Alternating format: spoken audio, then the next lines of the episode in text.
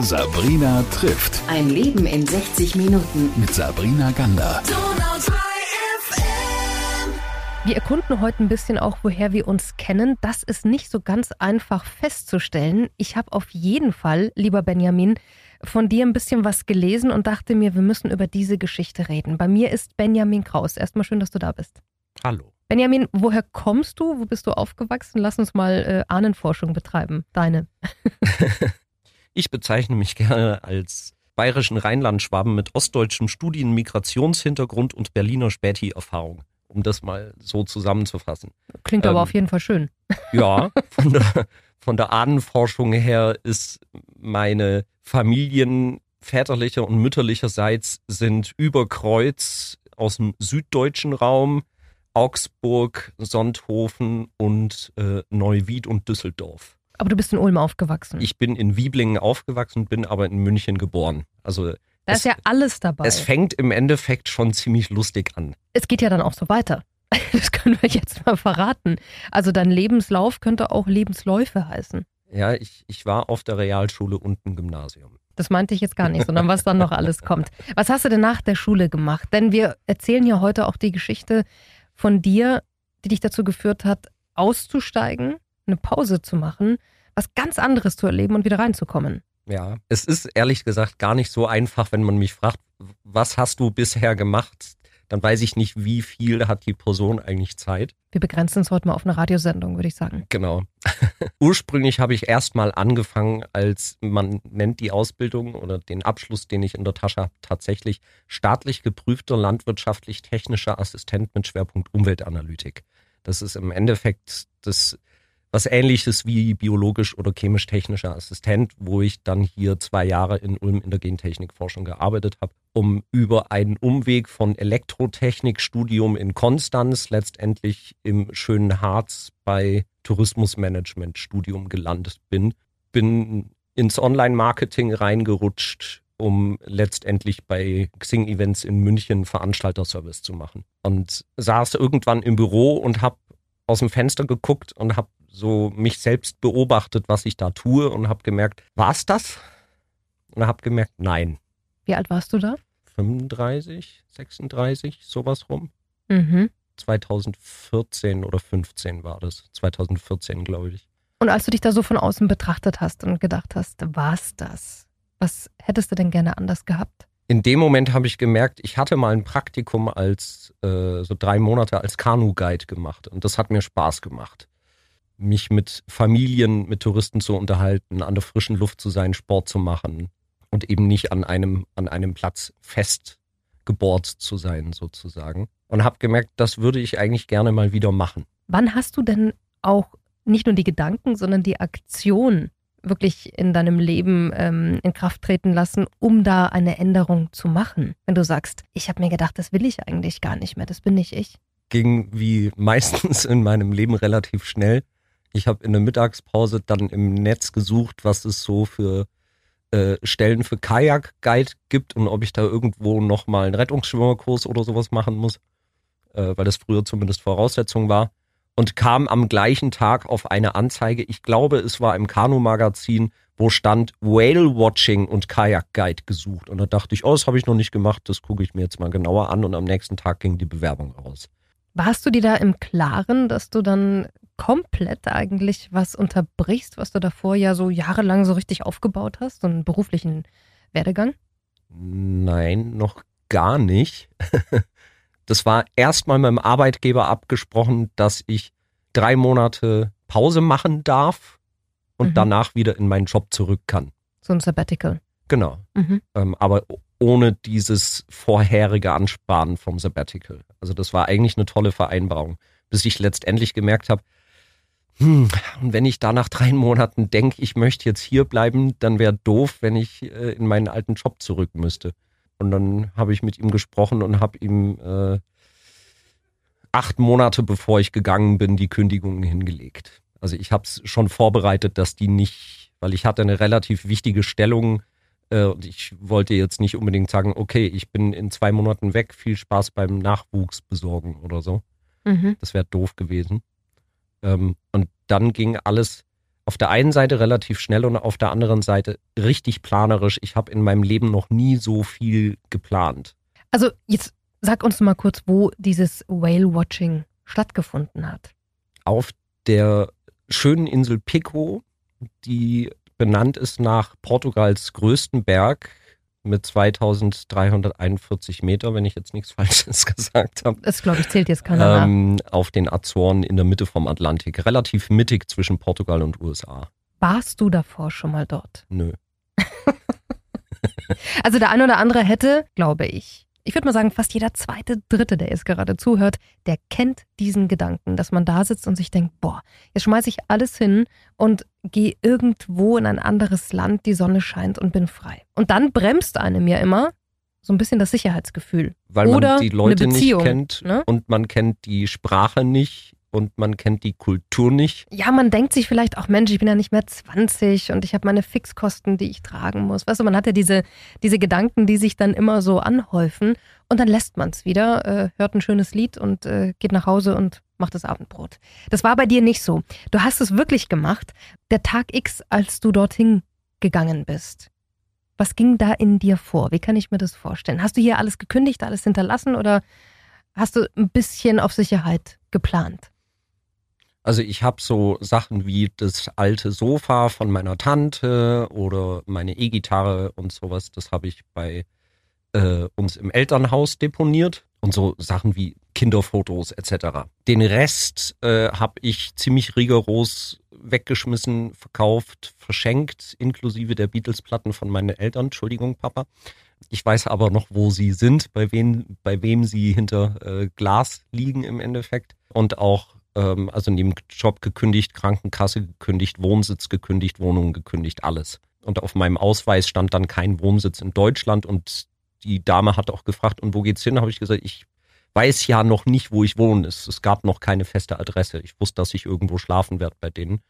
Ähm, also hat sie ins System reingeschrieben Portugal. So gesehen hätte ich auch sonst was machen können und dann wäre die Polizei in Portugal gestanden und ich sitze auf einer Insel. Gefühlsmäßig war es einfach nur Freude. Es geht endlich los. Das war das einzige Gefühl, was mich bei aller Planung mit Sachen kündigen und so weiter und Auslandskrankenversicherung kalt erwischt hat, war Freunde in München, wo ich zu dem Zeitpunkt gewohnt habe, zu verabschieden. Der Abschiedsabend, der hat mich etliche Tränen gekostet. Das mhm. hatte ich so das hatte ich so nicht geplant. Wie war denn die Ankunft auf den Azoren? Komisch.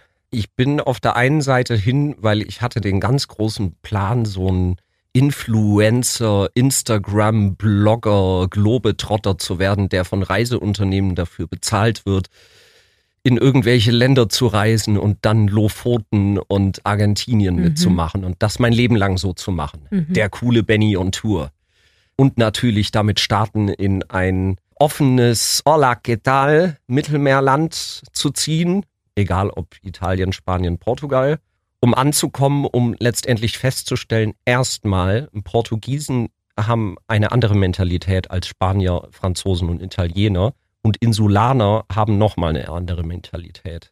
Das heißt, man braucht im Endeffekt erstmal ein bisschen, um mit Leuten warm zu werden. Unterschiede gibt's natürlich immer. Das heißt, dieses Latin, Salsa, Samba, offenherzige, das ist da, aber man muss erst mal drankommen. Sag mal, und der Job, also du hast dich ja für, für was ganz Besonderes entschieden, Whale Watching. Wie lange hast du das ausgeübt und wie war das? Nimm uns mal mit. Also erstmal musste ich ja einen Bootsführerschein machen, den habe ich hier am Ammersee gemacht und mich einlesen, weil ich hatte ja keine Ahnung. Also habe ich erstmal Bücher gewälzt über Wale und Delfine um überhaupt da was erzählen zu können. Sonst stehen die Touristen da und wollen ihr Geld zurück. Letztendlich fährt man äh, in der Hochsaison dreimal am Tag raus für jeweils drei Stunden, ähm, macht noch eine Vor- und Nachbearbeitung. Das heißt, man ist schon seine elf bis 13 Stunden auf den Füßen. Und es gibt sogenannte Spotter an Land, die in den allen alten Walfangtürmen sitzen und von dort aus beobachten, okay, wo kommt der sogenannte Blas? Also wenn ein Wal zum Beispiel auftaucht und ausatmet, dann gibt es den sogenannten Blas und die sehen dann auf die Entfernung, okay, das ist ein Pottwal, das ist ein Buckelwal, das ist ein Blauwal, da vorne schwimmt äh, eine große Familie von atlantischen Streifendelfinen zum Beispiel. Und äh, dann lotst der uns dahin und dann ist plötzlich alles ruhig und dann taucht neben dir oder auch mal direkt unterm Boot äh, in so kleinen Kodiaks taucht dann mal eben ein 30 Meter Blauwal auf in 20 Metern Entfernung und an Bord redet niemand, auch mhm. wenn es den Wal nicht stören würde, aber es ist wie so ein ist ein magischer Moment, ne? Definitiv. Ja, ich hatte schon mal erlebt mit Delfinen und äh, das vergisst man nicht. Ja. Da fühlt man sich sehr klein und sehr nach Mensch an, tatsächlich. Was hat dieser Job mit dir gemacht? Hat er dich wirklich so in die Freiheit rauskatapultiert, wie du dir das erhofft hattest? Oder gab es dann irgendwie so einen so Jetlag, nenne ich das, einen seelischen Jetlag? Zur ersten Frage, nö. Hat er nicht. Mich haben, mich haben weder die Azoren noch der Job an sich sozusagen zu meiner Mitte gebracht. Ähm, sondern letztendlich war es eine Besinnung darauf, was ich wirklich möchte. Das heißt, für mich war dieser Job im Endeffekt wie so ein Zwischenschritt, der mir die Augen erst wirklich geöffnet hat. Für was? Für das letztendlich, was ich jetzt mache. Ich bin jetzt angekommen in einem Stadium, wo ich sage, ich bin extrem zufrieden mit dem, was ich tue, unabhängig von allen Schwierigkeiten, die das Leben so immer mit sich bringt. Zusätzlich kamen noch zwischen den zwei Saisons, die ich auf den Azoren war, äh, noch vier, fünf Monate in Andalusien in einer völlig abgeschiedenen Finca, wo ich Gärtner gespielt habe und keine Ahnung von Gärtnern hatte. Dazu, was auch nochmal extrem war, aber solche Punkte waren für mich im Endeffekt nur der, der Schritt zur, wie man sagt, Selbstverwirklichung im Endeffekt. Und diese ganzen tollen Momente auf dem Wasser, die waren super. Dieses Freiheitsgefühl und das Boot versucht, dem der Delfingruppe zu folgen, schafft's aber nicht, weil die einfach schneller sind. Und ich stehe neben dem Skipper äh, und halt die ganze Zeit Ausschau, ob vielleicht irgendwo noch was auftaucht und mir bläst im Endeffekt eine Welle nach der anderen ins Gesicht. Und ich merke irgendwann, ich stehe hier eigentlich die ganze Zeit und guck nur. Ich will was machen. Also irgendwie wieder so eine Zäsur. Was machst du denn heute? heute mache ich letztendlich etwas, was ich schon mit 25 machen wollte und mich nicht getraut habe, weil ich immer dachte, nee, ich habe ja nicht entsprechend studiert oder so. Nee, das geht nicht. Da, als Fotograf, da musst du schon eine Ausbildung haben, solche Sachen.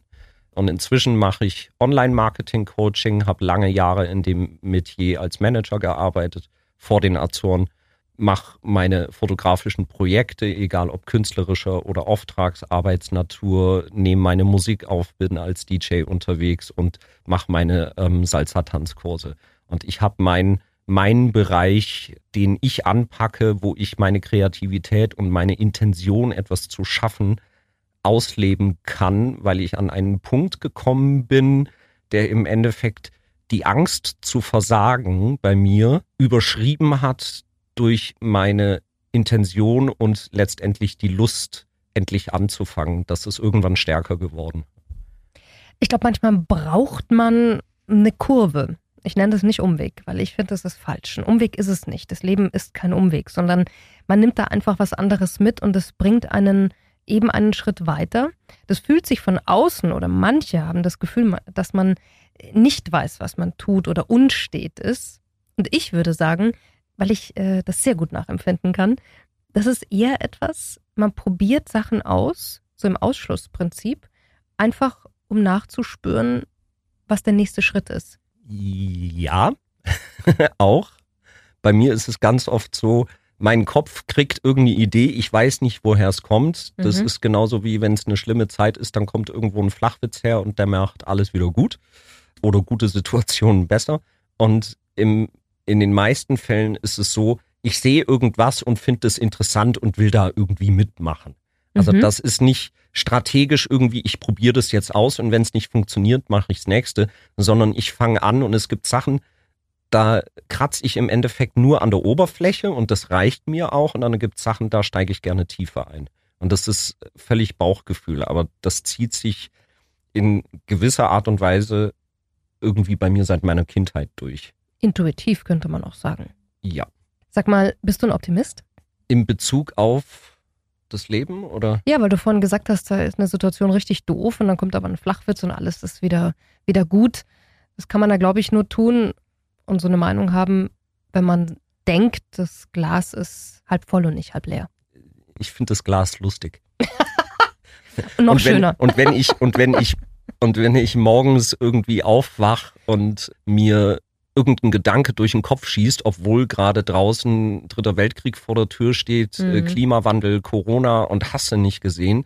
Und ich wach auf und entweder sagt mein Kopf oder ich gehe in eine Facebook-Flachwitzgruppe und da steht, esst mehr Obst, sprach Dracula und bist in den Adamsapfel, dann wach ich im Endeffekt lachend auf. Also das ist auch, wie gesagt, wenn die Situation schwierig ist, macht's besser und wenn die Situation gut ist, wird's noch besser. So ein- Ich möchte nicht unterschlagen, dass du noch was gemacht hast. In Ulm gibt es die Medienoperative. Kannst du dazu ganz kurz und knapp noch was sagen? Weil ich finde, das ist etwas sehr Schönes und etwas Erwähnenswertes. Die Medienoperative, wir sind ein Verein von jungen, also inklusive mir, Menschen, die sich gerne im Medienbereich, also Foto, Film, Licht, Ton betätigen und Aktionen und Projekte durchführen. Entweder sind es eigene Projekte oder andere Auftragsprojekte, die der Verein durchführt, wie zum Beispiel gab es für den Film von Pornophon, da hatten wir ein Video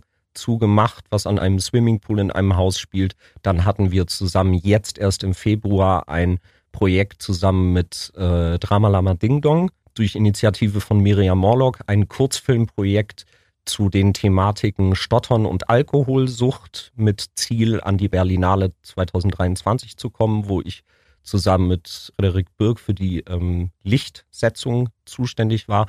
Und das ist sehr schön, weil da kann man sich äh, über verschiedene Altersklassen, also die anderen jung, ich alt, austauschen und Projekte angehen. Und äh, das ist schön, weil da auch tiefsinnige Sachen mit vorkommen und nicht einfach immer nur Spaß, Jux und Dollerei vorkommt. Benjamin, zum Abschluss. Wenn jetzt jemand da sitzt und sagt, verdammt, ich hatte erst letzte Woche diesen Moment, wo ich mich auch von außen beobachtet habe und mir gedacht habe, hm, das bin eigentlich nicht mehr hundertprozentig ich. Da ist doch sicher noch mehr drin. Was rätst du den Menschen? Den wichtigsten Tipp, den ich geben könnte, wäre zu sagen, egal welche Entscheidung du triffst, triff sie aus einem positiven Moment. Triff es nicht aus Angst, nicht aus Neid, nicht aus Hass, nicht aus Zorn. Mach es bewusst, mach es fröhlich, mach es positiv. Und ansonsten mach, worauf du Lust hast. Das Leben ist kurz. Also es, es gibt Wege, wo man nicht 40 Jahre lang festsitzen muss. Aber wenn einem das gefällt, dann bitte weitermachen. Noch schöner können wir es ja nicht beenden, das Gespräch. Vielen Dank, Benjamin, für diesen schönen Input, für die schöne Geschichte. Und ich gehe raus mit dem Gedanken, das Glas ist nicht halb voll, nicht halb leer. Es ist lustig. Das gefällt mir. Danke, Benjamin Kraus. Vielen Dank, Sabrina. Sabrina trifft Ein Leben in 60 Minuten. mit Sabrina Gander.